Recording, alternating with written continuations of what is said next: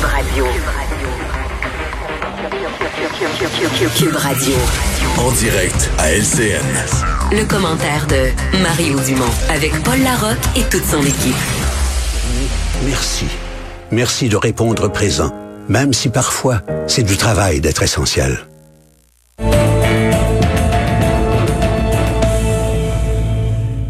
Il est 16 heures. Bonne fin d'après-midi tout le monde et je profite de l'occasion pour saluer les auditeurs de Cube Radio. Voici ce qu'on suit maintenant. D'abord, le Québec a enregistré 65 nouveaux décès aujourd'hui pour un total de 3865. Les musées, les cinéparcs, les comptoirs de bibliothèques qui vont pouvoir ouvrir dans une semaine, le 29 mai prochain. C'est la vice-première ministre qui en a fait l'annonce aujourd'hui. Et l'ouverture des 40 jours prévus pour le 22 juin ne va pas se faire sans difficulté. On vous explique pourquoi dans ce bulletin.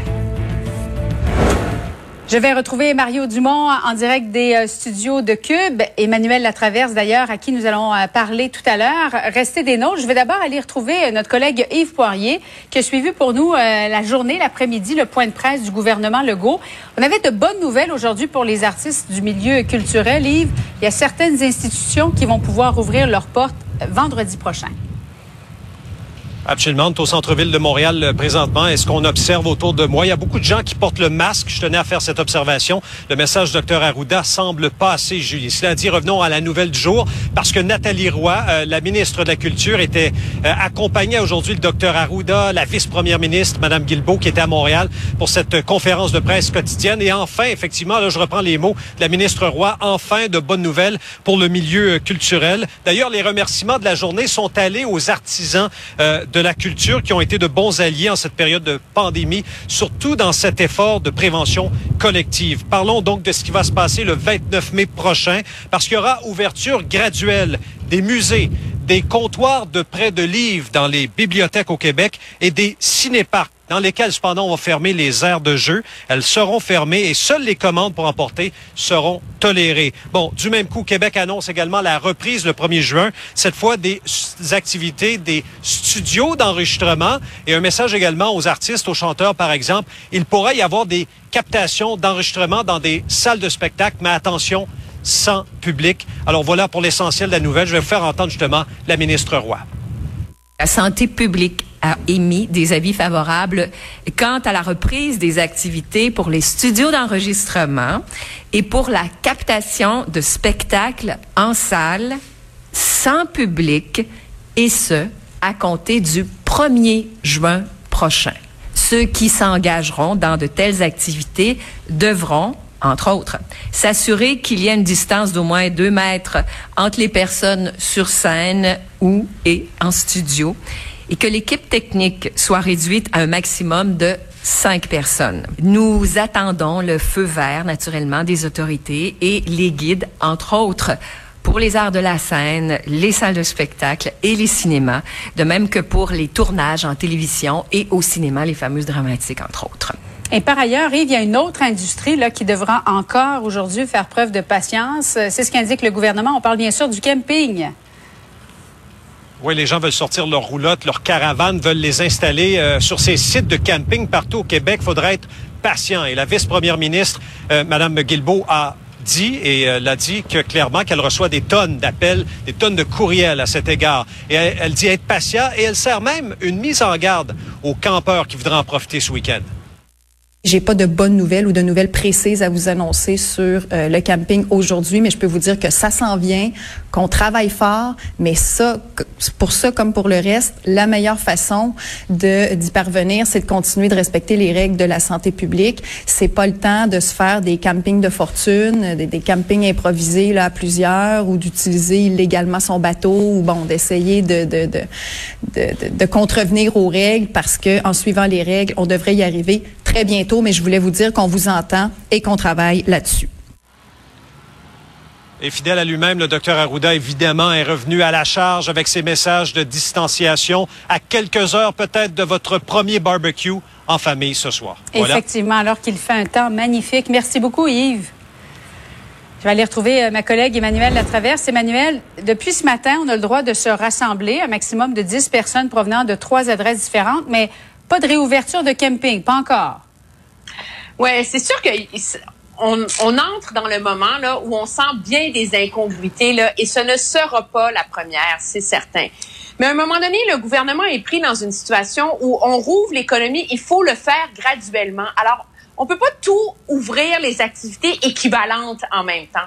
Je pense qu'on le gouvernement essaie de ratisser le plus large possible avec cette idée des rassemblements, des barbecues, pour que les gens puissent recommencer à socialiser.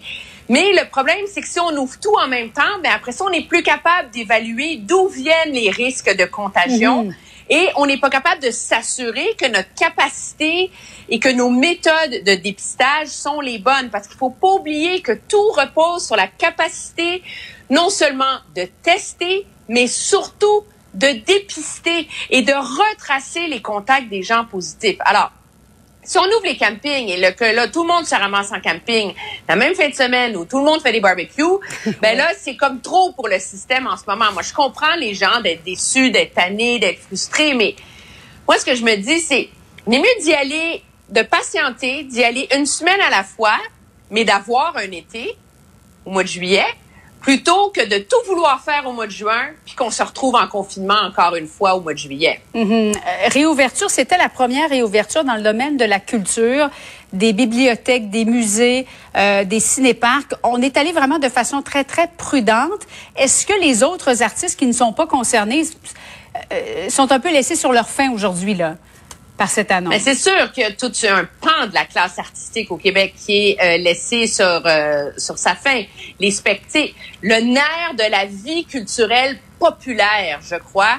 Euh, est encore mise de côté là les spectacles les concerts les choses où les gens se regroupent etc mais en même temps c'est la même logique là on déconfine graduellement. Donc, il faut déconfiner en premier des environnements où on est capable de, euh, de jauger l'impact euh, de cette réouverture sur la société. Il faut pas oublier là, que le 8 mai, là, euh, le gouvernement disait qu'on allait rouvrir les commerces, la construction, parce qu'on serait capable de tester 14 000 personnes par jour. Là, entre-temps, on ouvre les commerces, on permet les rassemblements en famille, les 10 personnes, on prépare d'autres choses, mm-hmm. mais on n'a toujours pas atteint notre rythme de, de, de, dépistage à 14 000 tests par jour. Là. Donc, la réalité, c'est qu'il faut vraiment y aller graduel et c'est sûr que c'est très euh, frustrant. Mais c'est l'engrenage dans lequel euh, dans lequel on est là, je pense. Ouais, Mario se joint à nous. Mario, as-tu l'impression qu'il y a un peu d'incohérence là dans cette euh, réouverture graduelle parce que depuis aujourd'hui, on peut se réunir avec un maximum de 10 personnes provenant de trois adresses différentes, mais les campeurs, ben, ils sont toujours très impatients qu'on puisse mm. rouvrir leur terrain de camping. Ouais, oui, il y, a forcément une, ben, fait, des comparaisons boiteuses, mais Docteur Arruda a dit quelque chose de très important aujourd'hui mm-hmm. qui, va peut-être déplaire à certains. Il a parlé de volumétrie. Un gros mot, mais qui veut dire qu'on regarde le volume. C'est-à-dire que lui doit gérer le nombre de contacts sociaux. À chaque fois qu'on réouvre quelque chose, on, la, réouverture crée quelques contacts de plus. Alors il dit, moi, je peux pas tout faire en même temps. Je dois, je dois calculer le volume. Et cela, c'est plus la même chose. Au début, on faisait la réouverture de ce qui était plus facile à faire dans des régions où on disait il n'y a pas de cas qui circulent ou très peu. Quand tu arrives à la volumétrie, c'est que tu dis là, là, il y a un paquet d'affaires que je pourrais faire qui sont toutes à peu près égales en termes de risque. Marginalement, là, à peu près toutes égales en termes de risque. Mais si je les fais toutes en même temps, j'en fais trop, je crée un gâchis. Donc, je dois choisir. Et là, tu arrives à des critères qui sont moins, pour le grand public, moins évidents. C'est que tu choisis entre des affaires qui sont de risque comparable et tu dis bon ben ça les bibliothèques on va faire un peu de culture un peu de ci un peu de ça eux autres attendront. Et là c'est pour le public qui regarde ça c'est pas mal moins clair les, critères parce que le critère global c'est le volume hein. on gère on dit on peut pas tout rouvrir en même temps. Euh, on est dans une phase disons qui a toutes les caractéristiques de ce qui crée de l'insatisfaction dans une population oui c'est ça et c'est tentant d'aller vers l'illégalité là parce qu'il y a un journaliste qui a posé la question à la vice-première ministre. Vous savez qu'il y a un terrain dans, dans les Laurentides, la, Laurentides ou Lanaudière, là, je, je me rappelle plus, mais qui va ouvrir en fin de semaine, là, illégalement. Alors, elle lui a dit, non, non, moi, si j'étais vous, là, j'ouvrirais pas, là, parce que vous allez, vous allez pas vous aider. Mais il y en a peut-être qui font l'équation suivante. Euh, on peut rouvrir les, les, dentistes, on peut se rassembler, euh, les commerces non essentiels dans la grande région de Montréal vont rouvrir lundi, et nous, les campeurs, on ne peut rien faire. Ben oui, mais c'est sûr là. Moi, euh, en fin de semaine, je pourrais mettre mon canot sur le toit de l'auto puis partir dans le lac, dans le parc La Vérandrie. Il y a plein de chemins de terre. Je sais où aller cacher mon auto puis partir en canot camping pendant trois jours. Personne va le savoir. Je veux dire, tout le monde peut jouer à ce jeu-là. là. Et c'est le défi, je pense, du confinement, du déconfinement. là. C'est que là, le gouvernement ne contrôle plus objectivement les termes des comportements de la population. Quand tu laisses tout le monde à la maison, là, c'est assez facile à contrôler. Là, maintenant, c'est comme s'il nous a remis les clés de la voiture en disant, d'accord, mais faut rouler à 30 km heure même si vous êtes sur l'autoroute. Parce que on ne sait pas encore si tout le monde sait bien con- conduire. On ne sait pas encore comment ça va se passer. Alors là, c'est la raison pour laquelle on entend M. Arruda faire des plaidoyers presque désespérés à dire aux gens, s'il vous plaît, soyez patients.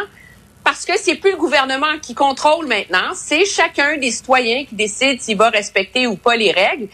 Mais le constat, c'est le même. C'est que si tout le monde va trop vite, puis qu'on n'est pas capable de suivre les éclosions, il n'y en aura pas d'été au, au, au- Ouais. Et au Québec. aujourd'hui, en fin de semaine, il va faire très, très beau, en plus. A. Ouais. Euh, bon, euh, je vais revenir à ce matin parce que le premier ministre qui s'est présenté dans une station de, métro euh, montréalaise distribuait des masques. Il était accompagné, je pense que c'est chez Weber qui est là derrière son masque. Il y avait Marc Bergevin aussi. Il y avait le docteur Arruda. Ah, c'est euh, Jonathan Drouin, c'est vrai. Alors, mais regardez, là, il y a une foule qui s'est retrouvée autour d'eux. Il y a personne qui respectait le 2 mètres. Et voici ce qu'a dit le bon docteur Arruda.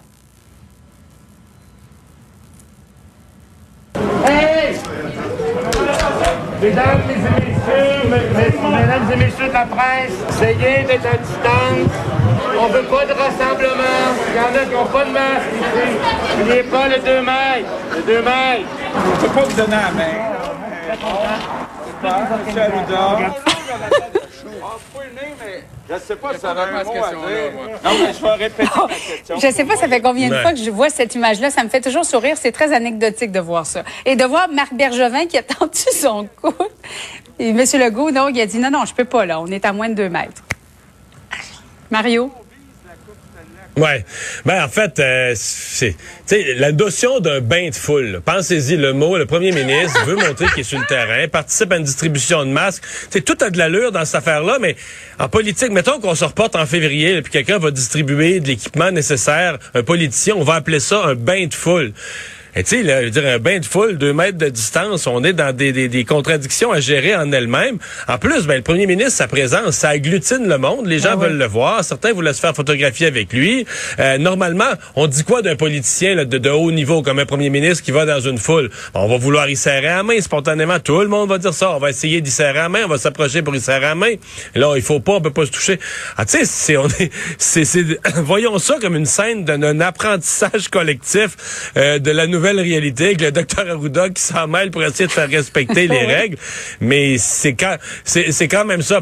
Je dois dire que j'ai quand même été amusé par la question d'une, sans insulter personne, d'une journaliste aujourd'hui au point de presse qui a posé la question à savoir, Hey, les gens se sont présentés là, pas de masque. C'est parce que c'est une distribution de masques. Pas. C'est une distribution de masques. Il y a des grosses chances que les gens qui se mettent en file, c'est des grosses chances que dans le fil, ils n'ont pas encore le masque. Ouais. Et comment tu as réagi quand tu as vu ces images, Emmanuel? Ben, tu sais, moi, je comprends. C'est sûr qu'il y a un côté ridicule à l'exercice, là. Moi, je comprends la valeur du premier ministre qui se prête à l'exercice de distribuer des masques pour essayer d'encourager euh, les gens. Ça fait partie de la, de la communication euh, politique. Mais je pense que ça illustre à quel point euh, les conseillers p- politiques du premier ministre vont être obligés de, de réapprendre un peu à faire une partie de, de, de, leur travail. Dans ce métier-là, il y a des gens qu'on appelle les advanced. C'est un anglicisme, malheureusement. C'est eux là, qui voient à ce que quand le premier ministre arrive, tout se passe comme sur des roulettes. Ben maintenant, il va falloir calculer le 2 mètres. Il va falloir mettre des files d'attente avec du euh, de euh, de la, de la peinture par terre. Il va falloir organiser ça parce que, en même temps, si M. Legault est là pour donner l'exemple, Oui. Ben, il faut qu'il donne l'exemple jusqu'au bout. tu sais. Alors, je lui en tiens pas rigueur, c'est la première fois, c'est un exercice semi-réussi, mais je pense que euh, ça fait partie maintenant euh, de la logique qu'il va falloir mettre en œuvre quand nos politiciens sortent en public. Oui, Manuel, tu parlais des tests de dépistage. Au Québec, on est tout près de la cible du 14 000 tests par jour. Euh, on va aller retrouver notre collègue euh, Michel Lamarche parce que Michel, Justin Trudeau, qui invite toujours à la prudence là euh, vis-à-vis les provinces qui commencent à déconfiner, demande à ces mêmes provinces d'en faire plus, de faire mieux en ce qui a trait au dépistage et à la recherche de contacts. Oui, effectivement, et Justin Trudeau l'a dit, le souhait du fédéral, c'est qu'il y ait 60 000 tests qui soient faits partout au Canada à tous les jours. Et là, le fédéral dit, on peut aider les provinces, et le fédéral est persuadé de pouvoir aider les provinces en ce qui a trait à la recherche des contacts. Parce que ce qu'il faut faire quand une personne a été en contact avec quelqu'un de contaminé ou qui a testé positif, c'est se mettre sur le téléphone, voir à qui cette personne-là a parlé et retracer tout ça. Et ça prend des gens euh, sur le téléphone. Et là, on comprend qu'au fédéral, il y a des efforts qui ont été faits auprès des fonctionnaires fédéraux, auprès de Statistique Canada également. Et toutes ces personnes-là peuvent faire environ là, 23 000 appels par jour. Et le fédéral prête ses services aux provinces. Pour le moment, il n'y a que l'Ontario qui a levé la main, mais on peut écouter Justin Trudeau. Nous avons depuis euh, plusieurs jours euh, indiqué aux provinces que nous avions ces ressources disponibles pour eux. Nous leur avions demandé directement euh, quels sont leurs plans par rapport à la recherche de contacts, quelles sont leurs capacités et est-ce qu'ils ont besoin ou est-ce qu'ils veulent avoir plus de ressources par rapport à ça. Oui, il y a peut-être seulement l'Ontario qui a levé le main parce que Québec, ben, on, a bien accueilli d'emblée cette annonce, mais on a posé la question lors du point de presse à 13 heures, puis on ne semblait pas tout à fait être au courant là, de ce qui se passait du côté du fédéral. Mais M. Legault le savait parce qu'hier, il y a eu un conseil de la Fédération, les premiers ministres des provinces qui parlaient avec M. Trudeau, mhm. et on nous dit qu'il y en a été largement question lors de cette discussion téléphonique. Euh, en attendant, on l'entendra euh, du directeur de la santé publique du Québec. Là, ça pourrait être utile au Québec, toutes ces personnes qui peuvent faire des téléphones, notamment au cours de l'été. Donc, on peut écouter la ministre Guilbeault, suivie du docteur Arruda. Non, ben moi, l'information dont il est question, les 1700, je, je l'ai vu ce matin. Honnêtement, je ne sais pas si c'est une offre qui, qui, était venue auparavant et Dr Arruda pourra compléter. Mais là, si on nous offre ça ce matin, nous, ce qu'on dit, c'est qu'on est ouvert. On va voir comment on peut euh, inscrire ça dans les stratégies qu'on a déjà, parce qu'on était déjà, nous, au travail, bien sûr, pour faire du dépistage. Je pense que c'est très bien reçu du Québec. Mais juste pour vous dire qu'actuellement, on n'avait pas euh, de problème encore d'enquête. On se donne des plans. Toutes les équipes de santé publique doivent euh, presque doubler leur capacité actuelle pour les vacances, pour permettre d'aller plus loin. Et puis, euh, on ne sait pas qu'est-ce que sera l'automne avec une potentielle deuxième vague. Donc, il faut se donner cette capacité-là en termes de planification. Donc, et je lis ce qui est très utile dans certains pays là, pour euh, retracer des contacts, le repérage, ce sont les applications. Et Justin Trudeau dit à peu près la même chose depuis des semaines, c'est-à-dire que le Canada est en train d'évaluer. Là, ce qu'il a dit ce matin, c'est que bientôt le Canada pourra faire la recommandation d'une application. Il faut que les technologies soient adéquates, mais ça s'en vient là, de ce qu'on comprend peut-être au début du mois de juin. Merci beaucoup, Michel. Je retrouve euh, toujours Emmanuel et Mario. Emmanuel, c'est une aide qui est bienvenue, bien sûr, de la part du fédéral. Ben oui, Mme Guilbeault était juste, c'est le risque d'être la porte-parole, elle était juste pas au courant du dossier. Là. Ça fait des semaines que ça se discute entre Ottawa et les provinces. Là. Moi, je suis un peu surprise, je veux dire, par la réaction euh, de Québec qui dit Ah ben nous, on a assez de monde, puis on teste plus que tout le monde, puis on n'a pas besoin d'aide. Je veux dire, la réalité, c'est que c'est vrai que le Québec teste plus que les autres provinces, puis est un des meilleurs là-dedans, tant mieux mais il faut en faire plus. C'est ça la logique, c'est de toujours augmenter sa capacité. Alors moi, je je comprends pas cette cette réserve à, à, à profiter des ressources qu'offre Ottawa, parce que bon, si on en, on en fait 14 000, mais si on réussit à en faire 20 000, 30 000, ça sera encore mieux. Il faut pas oublier que ce sont des chiffres qu'évoquait le premier ministre et M. Arruda il y a quelques semaines à peine. Oui, et juste en terminant, Mario, je veux t'entendre là-dessus parce que c'est une réalité canadienne. Il y a bien des entreprises qui ont fait appel à cette subvention salariale du fédéral, y compris des partis politiques au fédéral. Ouais, ça, on le savait pas. La nouvelle est sortie aujourd'hui à travers le NPD, mais finalement, on a compris que c'était les autres partis aussi. Euh, la subvention salariale vise quoi? Des entreprises, mais aussi des organisations Mhm. qui ont vu à cause de la COVID leurs revenus baisser. Alors, évidemment, les partis politiques peuvent plus faire de souper, euh, peuvent plus faire de déjeuner au bin, peuvent plus faire de porte-à-porte, peuvent plus faire plusieurs formes de levée de fonds. Sans parler que je pense que plusieurs donateurs potentiels sont des gens qui ont perdu leur emploi et qui vont, ils vont payer l'épicerie avant de donner 20 pièces à un parti politique. Et donc, effectivement, les partis politiques, les, on comprend le N, il y a juste le bloc qui l'aurait pas, le NPD, mais aussi les conservateurs et les libéraux ont vu leurs revenus baisser, sont admissibles et donc vont faire payer les trois quarts de- du salaire de leurs employés parce que les partis comme organisation ont des employés, mais vont les faire payer par la subvention salariale. Ça va amuser le public, mais je veux dire, au sens des critères, moi, je trouve pas que c'est un scandale. Les partis politiques sont des organisations Avec importantes des dans notre démocratie. Puis là, sont victimes de la COVID, comme euh, plein d'organismes communautaires, comme plein... écoute, tous ceux qui font des levées de fonds, là, euh, pour les maladies du cœur, pour les ci, pour les ça, ils sont tous dans le même pétrin, ont été obligés d'annuler leurs activités, leurs tournois de golf. Ils sont tous dans le même pétrin. Puis les partis politiques aussi, même si c'est comique un peu d'une certaine façon. Mario Dumont, Emmanuel Latraverse, c'est toujours un plaisir de vous avoir avec nous. Merci beaucoup. Bonne fin d'après-midi. Au revoir. Restez des euh, nôtres. Dans un instant, vous avez des questions? Appelez-nous. Il y a des spécialistes qui vont pouvoir y répondre. Instant.